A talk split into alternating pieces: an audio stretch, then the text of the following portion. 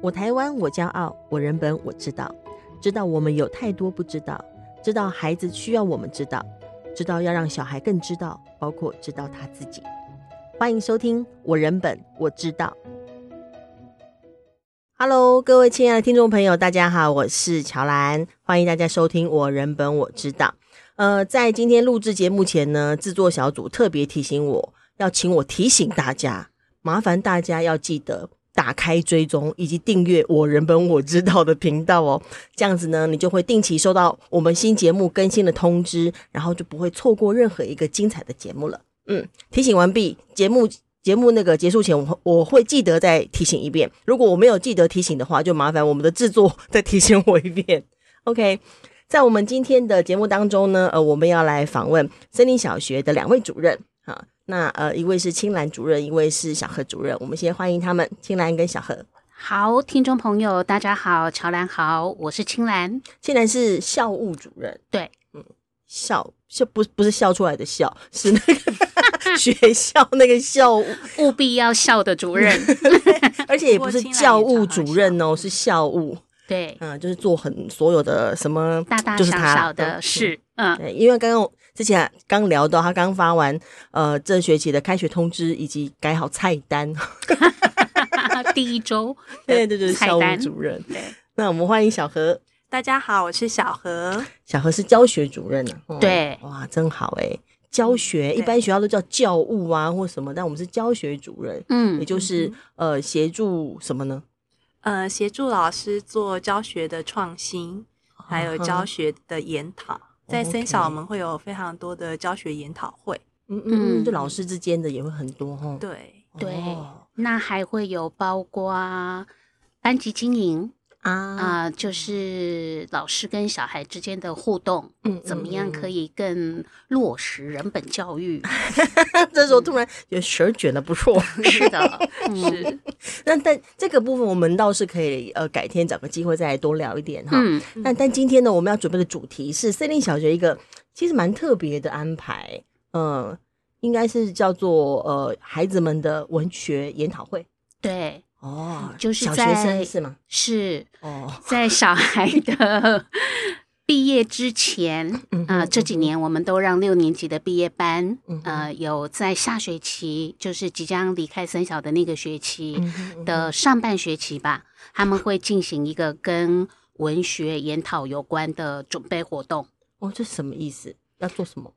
呃，嗯，就是我们在呃上国语课的时候，其实平常对于一个呃，一篇文章或是一篇小说或是诗，我就会试着去探讨这个文章背后的内涵，嗯、还有作者的创作动机。嗯哼，啊、呃，那所以在等于在小孩毕业前，嗯、他透过他自己，啊、呃，来针对一个材料，嗯哼，然后也做一个比较深入的研究跟探讨。哇塞，嗯，这听起来有点高深。哎，对，那我说一下为什么。其实就是这几年发展出来的，应该也有六七年，六七年，七年有了。那为什么七年前会出现这样一个文学研讨会，让毕业生来进行？那就要说三小有两个很特别的教学活动。那刚刚小何有说，森小的教学精神是要教学创新。对，好，那可是呢，累积了三十二年的森小的办学经验，我们也有一些。有一点传统的教学活动，嗯哼嗯哼，好，一个叫做旅游教学，嗯嗯，一个叫做毕业生的毕业演出，嗯嗯，好，他他们虽然是个传统活动，可是每一年都还是有很多创新的精神在里面。那我们会这样说：除了一般的学科教学之外，嗯、旅游教学跟呃毕业演出，在森小是一个呃，我们说它是一个无中生有的新课程。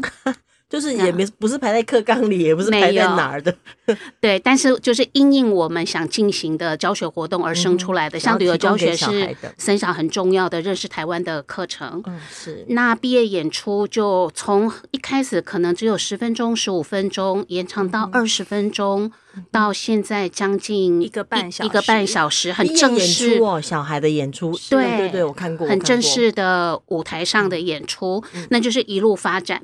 那为什么会跑出文学研讨会这样，就是有一年我们那个毕业演出预定要演的是跟台湾有关的，嗯、就是在日本统治结束以后，嗯哼，呃，然后国民政府还没有来到台湾前，听说那时候大概有两三年的时间，嗯、有一点无政府状态，嗯哼，好，所以人们称那段时间叫台湾的文艺复兴，好。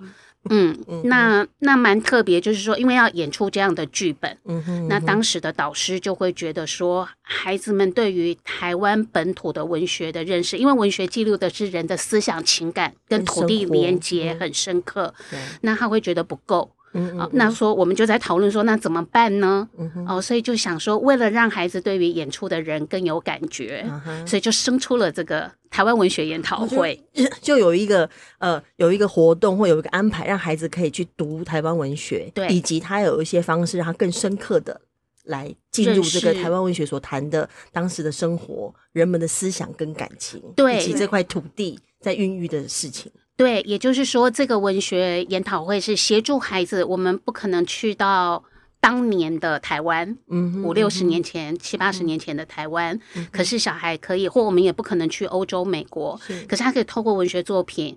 呃，跨越那个时空，嗯，是感受在那个时空下的人的内在的思想跟感觉。嗯、那我们觉得帮孩子做了这个准备以后，嗯、他上台演出那个毕业演出的时候，嗯、他会更有感觉。嗯嗯嗯，确实确实，他经过时空之旅，对对 对，他真正来了一个文艺复兴。对，所以当他上台演出那个角色，虽然没有那样的台词，没有那样的事件，嗯、可是小孩已经在内在准备好了，抓得到那个角色的精神内涵。哇！所以就这样子，呃，就延续下来，等于每一年都有齁，到现在。对，对那那现在的主题还是台湾文艺复兴吗？呃，这几年我们有一点不同的变化。嗯哼，呃，后来还是有台湾文学。那有一年我们以五四运动为主题，哦，呃，所以那一年除了台湾文学之外，我们也选了一一些呃中国五四的时代的文学作家。哎，老实讲，我也很好奇，我们的听众朋友。但当我们谈台湾文艺复兴的文学，以及谈五四运动的文学，大家脑中会冒出谁？耶？那孩子们都选择了什么？呃，例如杨奎、赖和、叶石涛、陈千武，嗯、还有林中龙，好多，嗯、还有龙英宗，哇，好多呃日治时期台湾的文学家的作品。嗯、那五四时代的就有呃鲁迅，嗯，然后沈从文，哇。啊呃，比较晚的是张爱玲，嗯，这这小孩都可以看哦，可以可以 可以哦，可以哦，是怎么怎么怎么可以的？好，例如以台湾文学为例，呃，我们就譬如说毕业班有十个孩子，嗯、那他们就选十个不同的台湾文学作家的十篇文章为主，嗯哼，那同时搭配十个老师一对一的陪伴小孩读那个作品。哦那他们去对那个作品提出问题，做一些讨论，等于老师伴读。对，我记得第一位第一届很豪迈，当时那个老师就给了小孩一人一本前卫出版社的那一套 台湾文学台湾文学小说，小孩就抱着那一本，一人抱了一本回去，自己从里面就挑了一篇读。哦、嗯，对，然后后来。有一届就是五四文学运动那一届也是，他们是每个人就选了一个作家，嗯、然后一人拿了一本书，然后他们读了三篇以后，从里面挑了一篇来报告。嗯、所以他们要报告，等于老师们刚会刚我提到说一对一呀、啊、等等，等于陪小孩他完成他要报告的内容。对对，然后在研讨会上，就是这个算是一个大家彼此分享的研讨会上头报告。他就一个一个上台。嗯针对，例如说报告奈何，嗯、那他会介绍他读的这篇文章讲述了什么样的故事，里面有哪些角色。嗯、那他在这样的奈何写出来的故事里面，嗯、看出了什么问题？他想要提出来做讨论。对，然后他们在报告前，我们有跟他们谈过，就是大家都约好不上网查资料。哦，对，哦，好，因为其实小孩他们。的那个天生的那个语感啊，敏感度，嗯、有时候会问出非常好的问题。我记得我第一次陪一个小孩读文学报告的时候，他那时候选的应该，我现在有点忘记是。大柯坎，呃，这哪位文学作家的作品我忘了。嗯、那当时那篇小说里面，那小孩就问了我一个问题，说为什么这篇小说里出现三次蟋蟀？嗯哼，这个是我自己在读那一篇文章的时候，我从来都没有注意到。小孩这样一问，我就想说，对耶，那蟋蟀为什么会出现三次？嗯嗯嗯。然后后来我们两个就一直在讨论，说那到底为什么？我们在看什么情景下这个蟋蟀会出现？嗯哼，就就发现说，哎，蟋蟀出现的时候，通常大约都是有人死亡的时候。哇。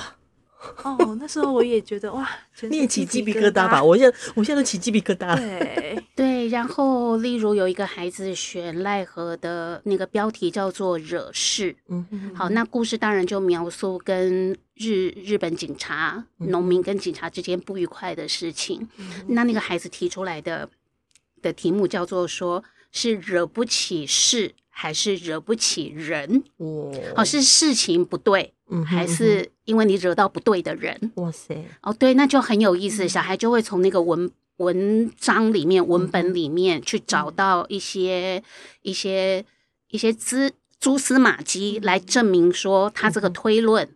到底是惹不起事还是惹不起人的过程是什么？对，那当然在准备这个报告的过程中，小孩有时候也会有卡关的时候。嗯、那这时候就要陪小孩去琢磨这件事情。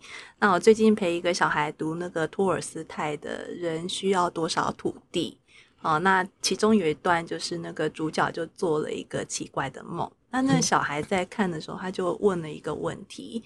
哦，其实从提问都是从小孩开始，他就问说：“那到底是谁让他做梦？”那我们就我就跟小孩说：“那我们回去看文本，你猜？那小说里面当然作者没有写说是谁让他做的这个梦。嗯、哦，那小孩就猜了几个，因为主那个小说里面有谈到魔鬼，有一个魔鬼在捣蛋。嗯、哦，所以小孩第一个就猜说：“那是不是魔鬼？”嗯，可是他后来想一想，就觉得不太可能是魔鬼。因为魔鬼要陷害这个主角，如果是魔鬼做了让他做了这个梦，提醒他可能会有生命危险，那魔鬼就害不到。哦，对，魔鬼就达不到目的了。嗯、后来他想一想，就说那不是魔鬼，应该是上帝吧？嗯，嗯，可能上帝要提醒他说这一趟行程会有危险。嗯，可是他前后看一看，他就觉得，可是又觉得。很像不是上帝耶，我就问他说：“嗯、那你觉得如果不是魔鬼，不是上帝，还有可能是谁？”嗯，那小孩就说：“有可能是他自己。”嗯哼，然后我就觉问他说：“嗯，有可能是他自己。”这时候小孩就他也想不清楚为什么是他自己，嗯嗯、总是先猜嘛。嗯，就先猜，他就是有一个敏感度，嗯、他就猜。嗯。那后来那一天我们就停在那里，嗯，就卡住了。嗯嗯嗯、那小孩后来休息了一天，回来第二天我们继续奋战。那孩子就谈到那个人都要趴到桌上，他有一个感觉，他好像在哪里看到，应该是他自己。可是他从文本里他又很又找不到，一直翻翻不到，他又翻不到。嗯，然后我就问他说，他后来就说。那不然是上帝好，不然是魔鬼好，这就开始乱讲。我说好啊，当他这样说的时候，我说好。可是后来小孩说，不过我觉得应该还是他自己。对，后来他又翻翻翻，他就发现啊，最后在他死前，嗯哼，那作者在里面就写了一段，说主角就写说，我真是把我自己给害死了。哦，我来不及跑回去了。嗯哼，嗯，然后小孩就说啊，他是说自己把自己怪害死的，他没有怪魔鬼，不是怪上帝，也没有怪上帝，他就是怪自己。嗯嗯嗯，哎，小孩自己提的问题，就自己很愿意为他奋斗。对，所以我们的老师陪读的过程，并不是老师主导。其实老师比较是协助孩子做一点记录，或提醒他，你之前提过这个问题，你怎么想的？因为孩子的整理跟归纳的能力还不太够。那老师主要是协助工具性的协助，但是我们都提醒老师们，就是绝对不要以自己的想法来来引导小孩，而是我们烘托小孩有的想法跟感觉，书童，对。这真正难的地方在这吧？对，就是说，一方面是你呃，我们就算有什么样的提想法或什么，我们不不去凌驾凌驾到小孩的头上嘛，对，但是又要。烘托，帮孩子慢慢的拖，慢慢的厘清清楚，帮助他厘清他的感觉，帮助他寻找，然后提点他，也许可以怎再怎么翻的，但是又不是凌驾他，我觉得这个是非常对不容易的事。那我举一个例子，就是有一年有个小孩报告一位台湾文学作家叫林中龙的作品，嗯，呃，他也是日治时期的作家，那那个作品的名字叫做《装瞎》。装瞎子的装瞎，就是他描述在呃二次大战，就是美军到台湾来轰炸的时候，一个一个小男孩跟阿公，因为为了为了谋生，他们在那样的战乱时期，一样要到溪水里去放虾笼。嗯哼嗯哼，那放虾笼是一个很很小心静默，不要干扰鱼虾的动作，不让他发现。对，但。天空中就远方传来爆炸声，或者传来飞机的隆隆声，嗯，大概是这样的故事，嗯。那到底作者要说什么？就不太知道到底要干嘛，嗯。那所以当时老师陪小孩，我们也请爸爸妈妈陪，嗯，好，就跟小孩讨论，嗯。那当然也提醒家长不要引导主导小孩，嗯。那所以这个小孩在跟老师讨论、跟爸爸妈妈讨论的时候，他提出了各种。各种各样的猜测，可是最后上台报告的那十分钟，他报告的都是跟老师跟爸爸妈妈谈过 不不一样的轴线。对，他就说他觉得装瞎有一点瞎子的瞎，题目本来是这个，但是他觉得这个作者有谐音，装瞎子眼瞎盲眼盲了的人的瞎。对，然后他觉得这整篇作品是透过文字来描写声音。哦。啊、哦，然后我们现场都觉得、哦、哇，好厉害！他开了我们的那个眼界。对，然后爸爸妈妈跟老师说：“哇，这在前面我陪他的过程，他从来没有提出这个观点。”但你不知道小孩为什么什么时候突然，他在各种的猜测跟想法里面，当然有一些很接近作者原来的意思，嗯、但最后他琢磨推敲以后，他觉得这个很可能是作者要说的，嗯、因为在那个呃。被殖民统治的状态下，又遇到战争威胁人的生存跟生命的时候，嗯、一般社会底层的老百姓只好装瞎，对，不然怎么过生活？那他就透过那个声音描述那个人的很谨慎，可是又很害怕，嗯哼，不知道该怎么办的那个状态，就觉得哇，小孩好厉害！我当时听到那个报告也非常感动，因为那是我第一次发现哦。我可以从声音来看一篇小说，对，嗯，对，而且就表述了这个里头的深意在哪里，对，这很有趣。所以，我们最后剩一点点时间哈，就是说，呃，就这整个文学文学研讨会的安排或小孩这样筹备过程，你们觉得这对孩子本身具有怎样的意义吗？嗯，因为那个话题除了台湾文学，后来我们也。让孩子读一些诺贝尔文学奖得主的作品，有一年是这个，嗯、那也曾经以经历过战争的作家的作品为研讨，嗯、也有特别谈人的恶意，所以找一些、哦、呃日本的文学作品有很多这个，哦、就小孩也读芥川龙之介的作作品，龟、嗯、野东吴东野圭吾的作品，好，总之呢。我有觉得蛮有意思，是说他们有一段时间，他就是很素朴的跟那个单一的的那篇作品互动。然后试着我刚刚说跨越时空去感觉那个时空下人可能有的情感、思想跟状态跟困境。有些人突破了他的困境，有有些人还是困在他的生活困境里。那这个经验，然后最后他找出那个问题，形成问题，然后去设法解决那个问题。最后他可以勇敢的站上台跟人家报告他他读这篇作品的比较深刻的想法跟情感。那我有觉得这对一个小学毕业生来说。他从那个儿童时期要、嗯、要登大人，嗯，去到那个中学阶段、嗯，他的生命历程到下一个阶段的时候，他有一段时间可以那样安静的跟文字做朋友，他也跟作者自己与与作者在互动，对对。对对。那这个经验，我觉得对孩子孩子的阅读经验来说是非常重要的的一段时间。嗯，这几年我有觉得，小孩经过文学报告以后，你会觉得那小孩长大好多，突然间变得更沉稳，然后更有自信。通常他们一直到这学期要文学报告开学的时候，都会非常紧张，每个人手上就抱着一本书，在走廊上走来走去。对，看到而且他们有。你你这几届都还看过学长姐报告，对，然后会担心自己报告不够好，因为其实有点困难，他要在台上十分钟，十分钟哦，一个孩子单独十分钟跟大家讲十分钟自己的想法，这是一个蛮大的挑战。对，所以呃，我我有觉得说，在这样一个素食文化跟孩子都跟电子产品交友互动的过程，我们的孩子可以回到一个比较素朴古典的状态去深刻的感觉，那个文字描述了他自己内在的某些情感，所以我觉得小孩应该也会有一种感动，是跟他不同时空或甚至差一百年以上的人类所描写的文字，竟然能打动他内在的很多的感觉。我们震撼。对，有一个小孩他选了《苍蝇王》。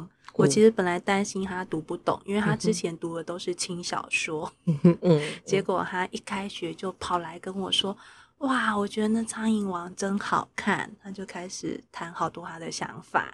后来那个学期遇到他妈妈，他妈妈也告诉我说，他小孩看完那本书，一直咕噜咕噜的跟他说很多感想。嗯嗯嗯，他有被有被震动他的眼界。对，那因为我们挑的都是很厉害的文学家的作品。嗯嗯，哦，这作品是你们。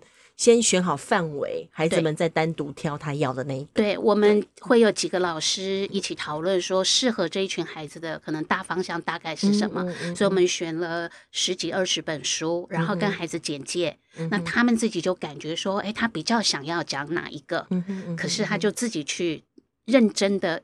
一个字一个字抠，一句话一句话的感受那个作者的安排。嗯嗯，那这个经验，我觉得对于现代的孩子来说很重要。这我想不能讲全世界，也许 不能讲到全世界太那个了一点，但是就是至少我们的全国能够这样子跟一个作品这样相处，然后跟这个文字好好的琢磨品味，甚至他那个品味都还要觉察自己的状态，对，以及觉察他对这个世界的认识。我觉得这个。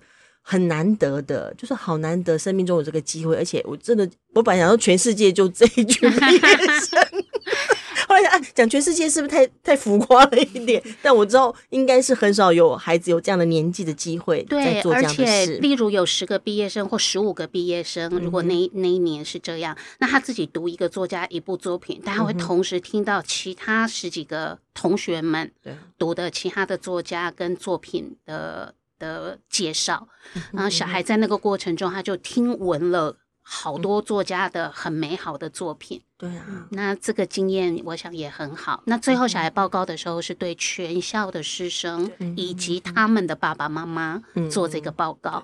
所以有一年低年级小孩听完以后，就回去跟他爸妈说：“嗯，他毕业的时候也要做文学报告。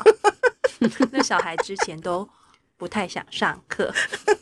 可是他在那一刻，他觉得，嗯，不不止准备的过程，人会突然长大，连听都会突然长大。对，他们会很欣赏那些学长姐们，觉得他们好厉害，真的太有趣。那你们这学期，呃，应该也会进行文学报告吗？正在准备。对，我们这这学期的领域是什么？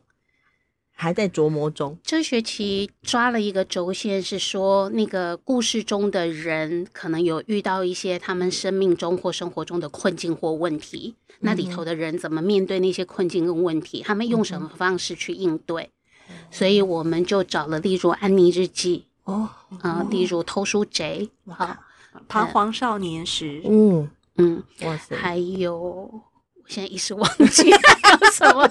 我们穿条纹衣的男孩，对，还有那个什么沉睡的人鱼公主哦，啊，这是日本作家的作品，就是找了十几本。OK，听起来都很精彩。那同时也对老师们也是一个在学习的经验，确实，就是我们的教师群十几位嘛，我们并没有那么多人，我们。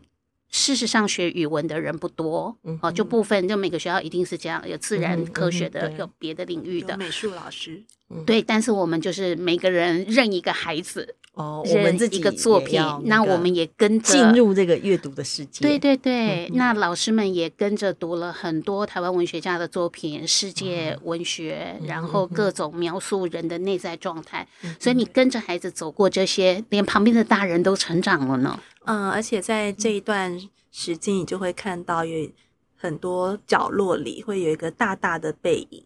旁边坐着一个小小的背影，两个人对着同一本书在那里说话，呃，那个 场景很美，很美，真美，好令人期待。而且这次的主题也很令人期待，就是我们在遇到人故事当中的人在遇到困境的时候，他他怎么反应，他怎么看待，他怎么面对，他怎么样？而且这里头不会，并不是。并不是一般那种励志的，他会只是说啊，如给你一个格言或方法，不是，是要进入他的内在世界，体会这个故事中的人物他所面对的事情，对，跟他跟他的状态如何去看待他所看到的环境，对，确实令人期待。我们这我们这一系列的报告应该还是会写成文字报道了哈，会。马上这边要要一篇文章，有我们都有文字记录，OK。但这相关的文字记录呢，就欢迎大家听众朋友可以呃那个在人本教育杂记的粉丝页上头，好有一些小何的记录哈，也都会在在上头，我们会有文章刊登。那呃这一集呢，呃我们是用嘴巴来讲，好在森小说进行的文学报告，其实有也有一些文章在我们的书籍当中，就是森林小学有出电子书嘛，哈，对。嗯，在电子书里头，我们也有记录了呃一些课程的进行方式以及呃文学报告的内容，那都欢迎我们的听众朋友可以参考哦。对，嗯，今天很谢谢小何跟青兰，谢谢你们两位，谢谢。还要订阅这个啊？对哦，是换你提醒我哈。嗯、那要邀请我们的听众朋友呢，要记得按下订阅追踪我人本我知道的频道。那谢谢大家，谢谢两位，拜拜，拜拜。